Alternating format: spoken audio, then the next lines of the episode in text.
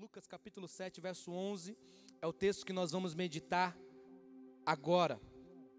Lucas capítulo 7, verso 11. É o texto que nós vamos ler. A palavra diz: Logo depois, Jesus foi com seus discípulos a uma cidade chamada Naim, e com ele os seus discípulos e uma grande multidão. Ao se aproximar da porta da cidade, estava saindo o enterro do filho único de uma viúva. E uma grande multidão da cidade estava com ela. Ao vê-la, o Senhor se compadeceu dela e disse: Não chore. Depois aproximou-se e tocou no caixão, e os que e os que carregavam pararam. Jesus disse: Jovem, eu digo, levanta-te. E o jovem sentou-se e começou a conversar, e Jesus entregou a sua mãe. Todos ficaram cheios de temor e louvavam a Deus. Um grande profeta se levantou entre nós, diziam eles. Deus interveio em favor do seu povo. E essas notícias sobre Jesus espalharam-se por toda a Judéia e regiões circunvizinhas. Somente até aqui é o texto que eu quero falar, que eu quero meditar no teu coração. Mas antes, Deus me incomoda a fazer uma oração. Feche teus olhos. Jesus, a tua palavra foi lida, e eu creio, ó Pai, que a tua palavra já está sendo explicada por si só. Mas, ó Deus, aquilo que o Senhor colocou no meu coração, como o Senhor me incomodou, como o Senhor queimou essa palavra dentro de mim, que eu venha ser canal de bênção agora para transmitir essa mensagem ao coração daquele que precisa, daquele que necessita. Ó Deus, tem gente me assistindo agora, papai, que está totalmente sem fé.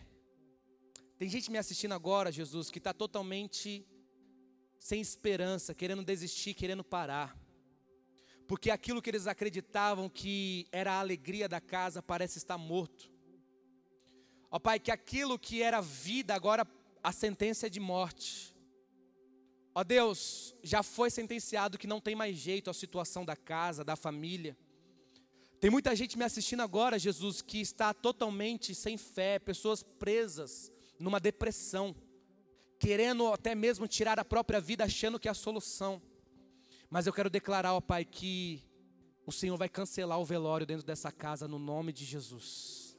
O Senhor vai cancelar o decreto de morte, o Senhor vai cancelar tudo aquilo, ó Pai, toda palavra maligna que se levantou contra essa casa, nós repreendemos no nome de Jesus. Toda palavra contrária que não seja da tua vontade, ó Deus, nós repreendemos no teu nome, Jesus, e declaramos vida e vida em abundância sobre essa casa, vida e vida em abundância sobre o casamento de quem está me assistindo, vida e vida em abundância sobre os filhos. Ei, Deus está mandando dizer para pessoas que estão conectadas, que estão assistindo: o teu filho não é de Satanás, o teu filho é de Deus, a tua família não é do diabo, a tua família é de Deus. Ei, para de ter essa ideia maligna, maligna na tua mente, achando que a tua família não tem jeito. Deus vai mudar o teu destino nessa noite, no nome de Jesus. Ó oh, Pai, esteja conosco nesse momento da palavra. É o que eu lhe peço no nome de Jesus. E se você concorda aí na tua casa, você diz amém, amém e amém. O texto que nós lemos é muito interessante, vai nos ensinar coisas valiosas. É uma palavra poderosa que vai mostrar Jesus ressuscitando um jovem. Mas não é só isso, mas tem algo que Deus vai nos ensinar muito mais. Não é somente a, a, o milagre da ressurreição, mas Deus vai nos mostrar em Lucas capítulo 7 que tem algo poderoso, tem algo maravilhoso, tem algo magnífico que nós precisamos sempre guardar no nosso coração. Lições que nós não podemos nunca nos esquecer. Então, você que pode, pega um papel, pega uma caneta, porque Deus vai começar a liberar palavras para o teu coração. A palavra, o contexto que nós estamos lendo é a história de uma mulher viúva que está indo em direção ao cemitério enterrar o seu único filho. A primeira coisa que você tem que entender é que aquela mulher já tinha feito aquele percurso. Ela era viúva. Ela já tinha enterrado seu marido. E agora ela estava indo enterrar o seu único filho. Entenda, na cultura judaica, o homem é o responsável para trazer o sustento. O homem é o responsável para trazer é, é, o alimento para dentro de casa, o sustento. E o que estava acontecendo na família dessa mulher é que não ia ter mais sustento, não ia ter mais confiança, não ia ter mais alimento. Por quê? Porque o marido já tinha morrido e agora o único filho também. Ei, não há nada tão ruim que não possa piorar. não há nada complicado que não possa complicar um pouquinho mais. E talvez você está na tua casa agora pensando dessa forma. Talvez você está na tua casa agora é, imaginando dessa maneira. A minha vida estava ruim. Parece que mexeu, piorou. Parece que ficou pior. Parece que complicou mais. Meu marido já estava morto, agora meu filho. Imagina o coração dessa mulher. Mas o que aquela mulher não sabia é que Jesus estava pronto para encontrar com ela no meio do caminho. Jesus estava pronto para se encontrar com aquela mulher no caminho. Ei, preste atenção, hoje, nessa noite, Jesus marcou esse domingo, esse dia para se encontrar com você e com a tua casa. Porque quando Jesus se encontra com alguém sem destino, ele dá um destino. Quando Jesus encontra com alguém sem fé, ele coloca fé. Quando Jesus encontra alguém sem esperança, ele coloca esperança. Talvez você se conectou aqui e está sem fé, sem esperança, sem acreditar, fica calmo que Jesus está entrando no teu caminho e aquilo que não tinha mais fé, Deus vai dar fé. Aonde não tinha mais esperança, Deus vai dar esperança. Aonde estava morto, Jesus vai ressuscitar no nome de Jesus. Quando Jesus está no caminho, a palavra vai dizer que uma multidão está seguindo Jesus e uma outra multidão está seguindo aquele defunto. É lindo o detalhe que Lucas vai dizer que existem duas multidões e existe dois homens. E aí eu comecei a entender que uma multidão, aquela que seguia o defunto, o destino era o cemitério. Mas a outra multidão que seguia Jesus, o destino era presenciar grandes milagres. Preste atenção, era duas multidões, seguindo dois homens. Só que a diferença era onde ia aonde aquela multidão ia chegar. Uma ia presenciar um milagre e a outra ia chegar até o cemitério. E eu comecei a entender, e eu quero que você guarde no seu coração. Quem você seguir vai definir aonde você vai chegar. Preste atenção nisso. Quem você seguir vai definir aonde você quer chegar. Você precisa entender o seguinte: eu estou na multidão, sim. Eu estou seguindo um homem, sim. Mas quem é esse homem? Porque a multidão tinha duas. Parecia ser igual. Só que uma estava seguindo um cadáver, enquanto a outra estava seguindo a vida e vida em abundância. Um estava seguindo aquele que não tinha poder para fazer nada, e o outro estava, a outra multidão estava seguindo o próprio Jesus. Eu quero dizer para você o seguinte: quem você seguir vai definir aonde você vai chegar. Não, não, não questione, não, não reclame. Preste atenção nisso. Não reclame de não chegar a lugar nenhum, se você só anda com gente perdida. Não reclame se você não chega a lugar nenhum, se você está andando só com gente perdida. Não reclame se você a sua vida não está mudando. Claro que não está mudando. Você só está seguindo gente morta. Deus está falando o seguinte: eu estou fazendo um convite para você. Para de seguir gente morta e comece a seguir a vida e vida em abundância. Ele diz isso: eu sou a ressurreição e a vida. Aquele que crê em mim, ainda que esteja morto, viverá. Ei, você tem que entender aonde você quer chegar, irmão. Porque quem você seguir vai definir o seu destino. Preste atenção, diga-me quem tu andas. Diga-me com quem tu andas, e eu te tirei quem tu és. Ditado popular. E aí eu reformulei de, e, e, e coloquei o seguinte: diga-me quem tu segues, e eu lhe direi qual é o seu destino. Porque enquanto uma multidão está seguindo o defunto, a outra multidão está seguindo Jesus. Enquanto uma, uma multidão, o destino é o cemitério, a outra é o destino do reino, ver, presenciar grandes milagres. Sabe por que você parou de ver milagre? Porque você está seguindo a pessoa errada, irmão. Ah, eu vou falar, eu vou pregar, eu vou pregar hoje. Sabe por que você não consegue mais presenciar milagre dentro de casa? Porque você está seguindo só gente morta, irmão. Hoje Jesus está parando no meio do teu caminho e dando a escolha para você. Você vai continuar trilhando esse caminho ou você vai se arrepender e começar a seguir aquele que é vida, aquele que tem o reino, aquele que tem milagre para dar, aquele que tem é, é, é, provisão para dar no meio do deserto? Ei, no meio dessa pandemia, quem você vai escolher seguir? No meio de tanto caos, no meio de tanta crise, quem você vai escolher seguir? Diga-me quem tu segues, e eu direi qual será o seu destino, irmão. Ei, preste atenção, guarde no seu coração isso. Para que andar Ei, você nunca vai ver uma águia andando com galinha. Você nunca vai ver um animal águia andando com um animal galinha. Por quê? Porque a galinha só fica embaixo, só olha para baixo, enquanto a águia tem que planar voos altos. Sabe por que tem gente que está se afastando de você? Porque percebeu que você é águia, irmão. Tem, que, alguém que está comigo aqui eu estou comigo, produção? Sabe por que tem gente que está se afastando? Porque não tinha a mesma coragem de abrir as asas e voar como você. Galinha fica embaixo, galinha olha para baixo, mas eu sou águia. Quem quer voar alto, gruda em mim, porque eu sou águia. Cadê as águias que vão começar a voar muito alto? Cadê as águias? Ei, quem é águia não anda com galinha. Escolhe com quem você vai andar nessa noite, irmão.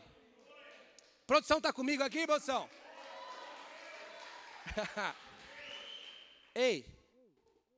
Você tem que começar a escolher ser mais seleto. João capítulo 12, verso 26 diz o seguinte: Quem me serve precisa seguir-me, e onde estou, o meu servo também estará, e aquele que me serve, meu Pai o honrará. Jesus está dizendo o seguinte: se você quer ser meu discípulo, você tem que me seguir, irmão. Se você quer ser meu discípulo, você tem que estar grudado comigo. Se você quer, quer ser meu discípulo, você tem que andar grudadinho comigo. Enquanto uma multidão está indo em direção ao cemitério, a outra está atrás de Jesus para presenciar grandes coisas, grandes milagres. E é nesse momento que a palavra vai dizer o seguinte: e na porta da cidade, Jesus chega. Jesus ele não vai chegar nessa casa, na, né, na, na casa dessa viúva, quando o filho está doente. Jesus não vai chegar na casa daquela viúva quando o filho está parecendo, está, está tendo algum sintoma que vai ficar ruim.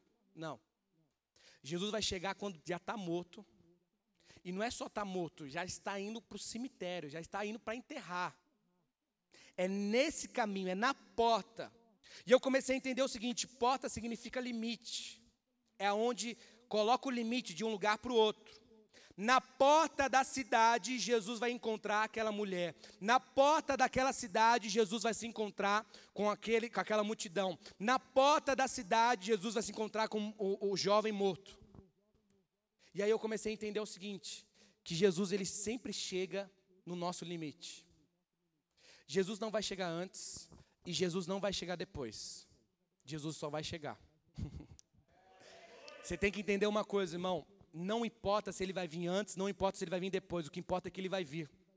Você tem que começar a colocar isso no seu coração. Ah, mas Deus está demorando. Não, não, não, não. É porque você está contando no seu tempo. Agora comece a confiar no tempo dele. Ei, Deus não trabalha no tempo do homem. Deus trabalha no tempo dele. É no limite que ele vai chegar. É no limite que ele vai intervir. É no limite que o milagre acontece. Se não aconteceu, é porque você aguenta um pouco mais. Se não ocorreu, é porque ele sabe a carga que você pode suportar. Deus não vai dar carga maior que você não possa suportar. Deus sabe qual é o seu limite e ele está vendo aonde está a sua fé. No limite, Jesus vai chegar. Quero te dar uma boa notícia. Se você está no limite do problema, se você está no limite da situação, Jesus já está chegando no teu caminho. E quando ele chegar, nada vai ficar igual, no nome de Jesus.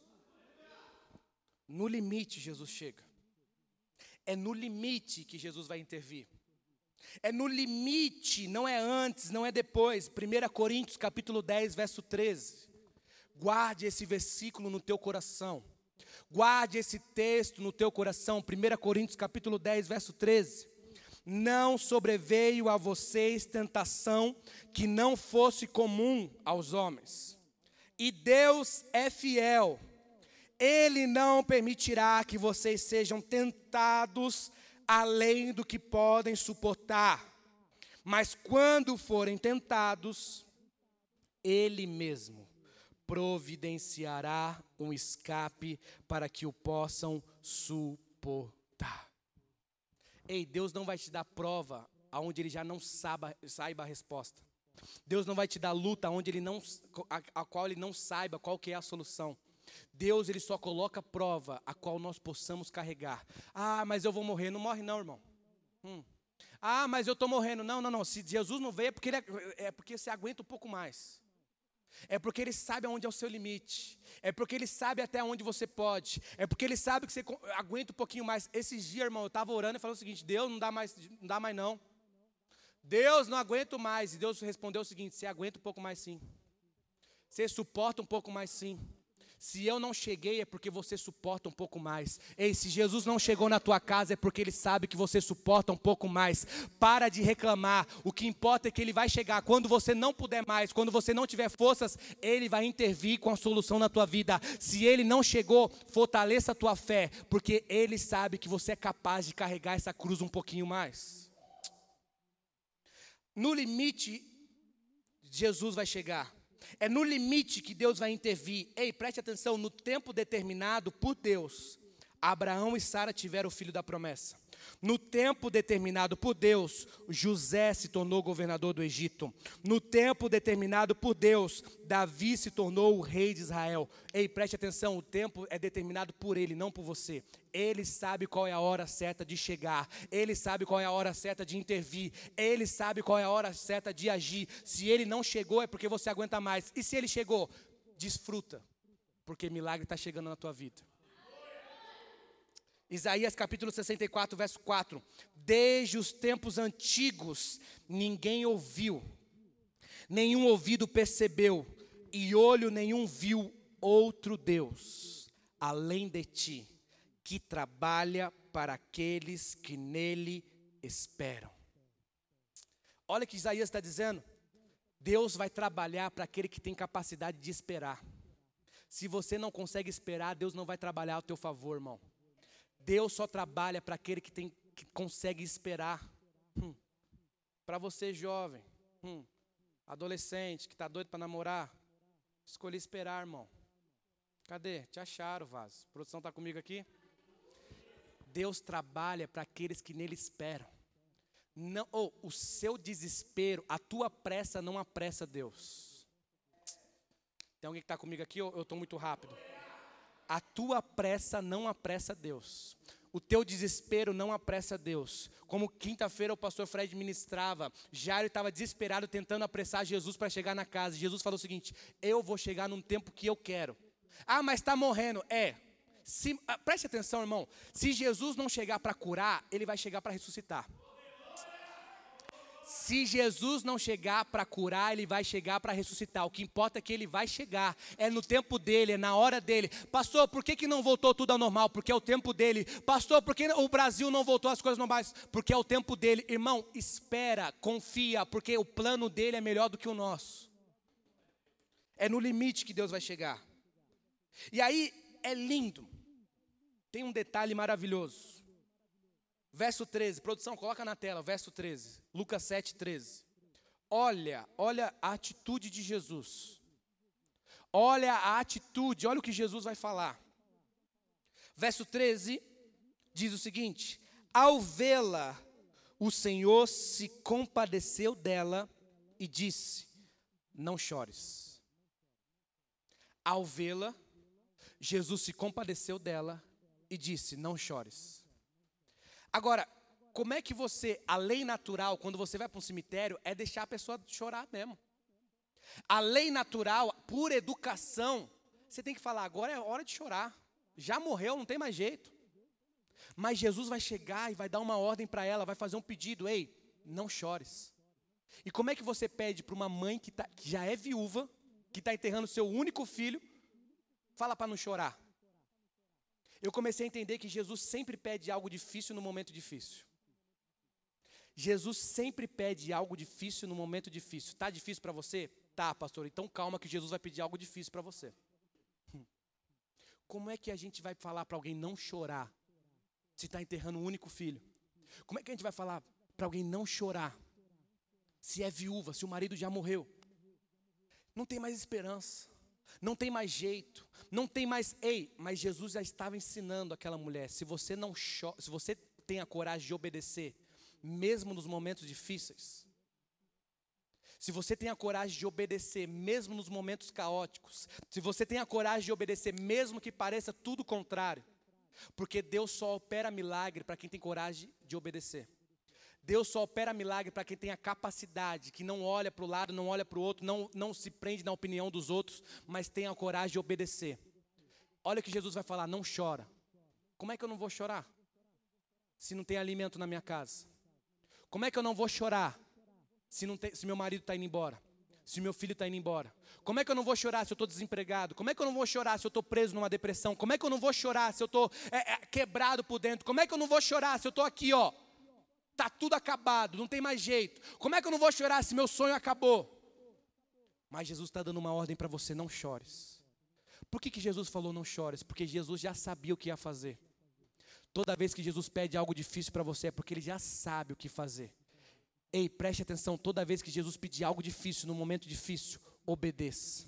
Simplesmente obedeça. Por quê, pastor? Porque o milagre está para vir na tua vida. O milagre está para acontecer na sua vida. De, ei, Deus está falando para pessoas que estão me assistindo agora. Chegou o tempo de parar de chorar. Chegou o tempo de enxugar as lágrimas. Chegou o tempo de parar de choro, de pranto. Por quê? Porque Deus já está vindo com a intervenção divina sobre a sua vida. Deus está vindo com o milagre e com o sobrenatural sobre a tua casa. Não chores.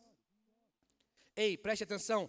Jesus sempre vai pedir algo difícil no momento difícil. Foi assim com Abraão quando ele pediu Isaac, foi assim com Noé quando ele pediu a arca, foi assim com Josué quando ele pediu para cantar em vez de lutar, foi assim com Gideão quando ele pediu somente 300. Deus sempre vai pedir algo difícil no momento difícil. Por quê? Por que, que Jesus pede algo difícil? Porque Ele quer saber se você tem um coração que obedece. Sabe qual é o problema da gente? É que a gente está sempre voltado a questionar e nunca obedecer. E tem muita gente que questiona e não consegue respostas. Preste atenção, e eu coloquei isso no meu coração: quem questiona nem sempre alcança respostas, mas quem obedece sempre desfruta. Quem questiona nem sempre alcança as, as respostas. Mas por que vou parar de chorar? Mas por que, você está pedindo isso? Mas por que, Jesus? Mas por quê? Por que, que eu tenho que entregar o meu filho? Por que, que tem que ser 300? Por que, que eu tenho que cantar em vez de lutar? Por quê? Porque ei, quem questiona nem sempre alcança as respostas, mas quem obedece sempre desfruta de grandes milagres. Deus está voltando para você falando o seguinte: e aí? Vai obedecer ou vai questionar? Vai obedecer ou vai questionar? Quem obedece desfruta. Quem questiona nem sempre alcança respostas. Agora a decisão é sua. O que você vai fazer no meio dessa crise? O que você vai fazer no meio dessa, dessa pandemia? Eu escolho obedecer a Deus. Não chores. E aí, quando Jesus fala isso, não chores, Jesus para todo o velório. Jesus para toda a cerimônia. O caixão se para e ele toca na esfinge, ele toca no caixão e o menino se senta. Agora, existe um detalhe que eu quero deixar e eu já vou encerrar. Existe um detalhe nessa palavra, e é um detalhe da cultura judaica que quando você estava andando, percorrendo o seu caminho, e se você visse um enterro, se você visse um velório, se você encontrasse alguém que estava indo em caminho do cemitério para enterrar, obrigatoriamente você tinha que voltar ao seu caminho, mudar a sua direção e, por respeito, acompanhar a família até o cemitério. Era uma questão de educação e é uma cultura judaica. Se eu estou andando nessa direção, mas se eu vejo alguém que está indo em direção contrária, em direção ao cemitério, eu preciso parar o que eu estou fazendo e, por educação, se voltar e ir em direção ao cemitério. Só que aí eu comecei a entender o seguinte: que não é a gente que muda o destino de Jesus, é Jesus que muda o meu destino. Ah, tem alguém que está comigo, você está entendendo essa, essa, palavra na tua casa? Você está entendendo? Ei, preste atenção, na cultura judaica, quando aquela mulher viu Jesus e a multidão falou o seguinte: vai se juntar comigo e vai até o cemitério. Mas na mente de Jesus estava falando o seguinte: não é ela que vai mudar o meu destino, é eu que vou mudar o destino dela. Ei, você não muda o destino de Jesus, é Jesus que muda o teu destino. Talvez o destino da tua casa era o cemitério, talvez o destino dos teus sonhos era a morte, talvez o destino da, da, da, dos seus planos era é, alguém enterrar, porque não tem mais jeito. Mas Jesus entrou no teu caminho e hoje Ele quer te dar um novo começo. Hoje Ele quer mudar a tua história. Não é você que vai mudar o destino de Jesus, é Ele que vai mudar o seu destino. Aleluias. Preste atenção. Quando ele estava caminhando, a mulher vê, Jesus para, e aí agora a mulher não precisa ir mais até o cemitério. A mulher não precisa ir mais em direção ao cemitério. Por quê? Porque Jesus ressuscitou. Porque Jesus mudou a história, porque Jesus deu uma nova chance, Jesus deu um novo começo. Ei, você que está me assistindo, deixa eu falar algo profético para o teu coração. Jesus está mudando o teu destino nessa noite, Jesus está mudando a tua história hoje, Jesus está mudando o quadro, a situação que você estava encarando, Jesus quer mudar hoje. Agora não precisa ir mais no cemitério, agora pode voltar para casa. Por quê? Porque o filho está vivo, o sonho está vivo, a esperança voltou. A alegria voltou. Ei, a alegria está voltando para a tua casa nessa noite. Ah, aquilo que não tinha mais jeito, Deus está falando o seguinte: tem jeito sim. E aí eu fico imaginando o, o, o coveiro lá no cemitério, esperando, olha para o relógio e, e nada. E cadê esse povo com o menino que morreu? Eu já até cavei a cova, já estou até capar na mão, porque para os nossos sonhos sempre vai ter um coveiro com a pá na mão. Para os nossos planos sempre vai ter alguém com a pá na mão esperando colocar e enterrar. Hum. Mas deixa eu te dar uma boa notícia. Jesus vai dar, vai dar folga para o coveiro.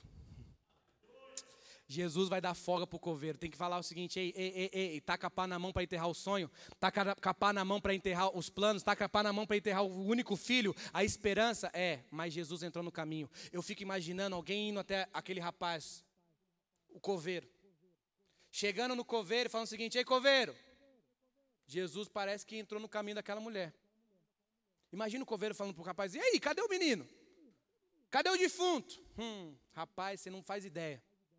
Estava vindo para cá, um tal moço estava andando no meio do caminho, a gente achou que ele ia entrar no meio da multidão e vinha com a gente para cá, mas ele mudou o destino. Ele parou, ele parou o caixão, parou o, o velório, tocou no menino, o menino levantou. O menino está respirando. Tá, mas e eu aqui que fiz o buraco, que cavei tudo, tô capar na mão? É, coveiro. Jesus vai dar folga para você. É, coveiro, esse sonho você não vai enterrar não. É, coveiro, essa é esse plano, esse filho, essa filha, esse marido, esse casamento, você não vai enterrar não, porque é plano de Deus. E quando Jesus chega, ele muda o nosso destino. Ei, Jesus quer mudar o destino da sua vida. Jesus quer mudar o destino da sua casa. Jesus quer mudar o seu destino nessa noite. A produção está comigo aqui? Eu quero orar por você agora. Eu quero separar esse tempo para estar orando por você. E eu quero liberar essa oração. Talvez você está nessa live falando o seguinte, pastor, eu estou desesperado porque o meu destino, a minha família está indo para a morte, o meu emprego está indo para a morte, os meus sonhos estão, estão, estão mortos. Ei, Jesus quer mudar o seu destino nessa noite. Jesus quer mudar o destino da sua vida nessa noite. Jesus quer te dar um novo começo. Jesus quer te dar uma nova chance. Jesus quer transformar o ambiente que você está vivendo. E Ele quer dar vida, e vida em abundância. Você que precisa de oração, você que precisa de um novo começo, você que precisa, que entende que não consegue mais viver dessa forma, que os teus sonhos estão mortos, que não tem mais jeito, acabou, não tem mais esperança. O médico já falou que não tem jeito, o advogado já falou que não tem jeito, é, é os parentes, os familiares, os especialistas já falaram que não tem jeito. Ei, é para você essa palavra, é para você esse novo começo, é para você essa nova chance. Não perca essa oportunidade. Jesus está no caminho, esperando você para mudar o seu destino.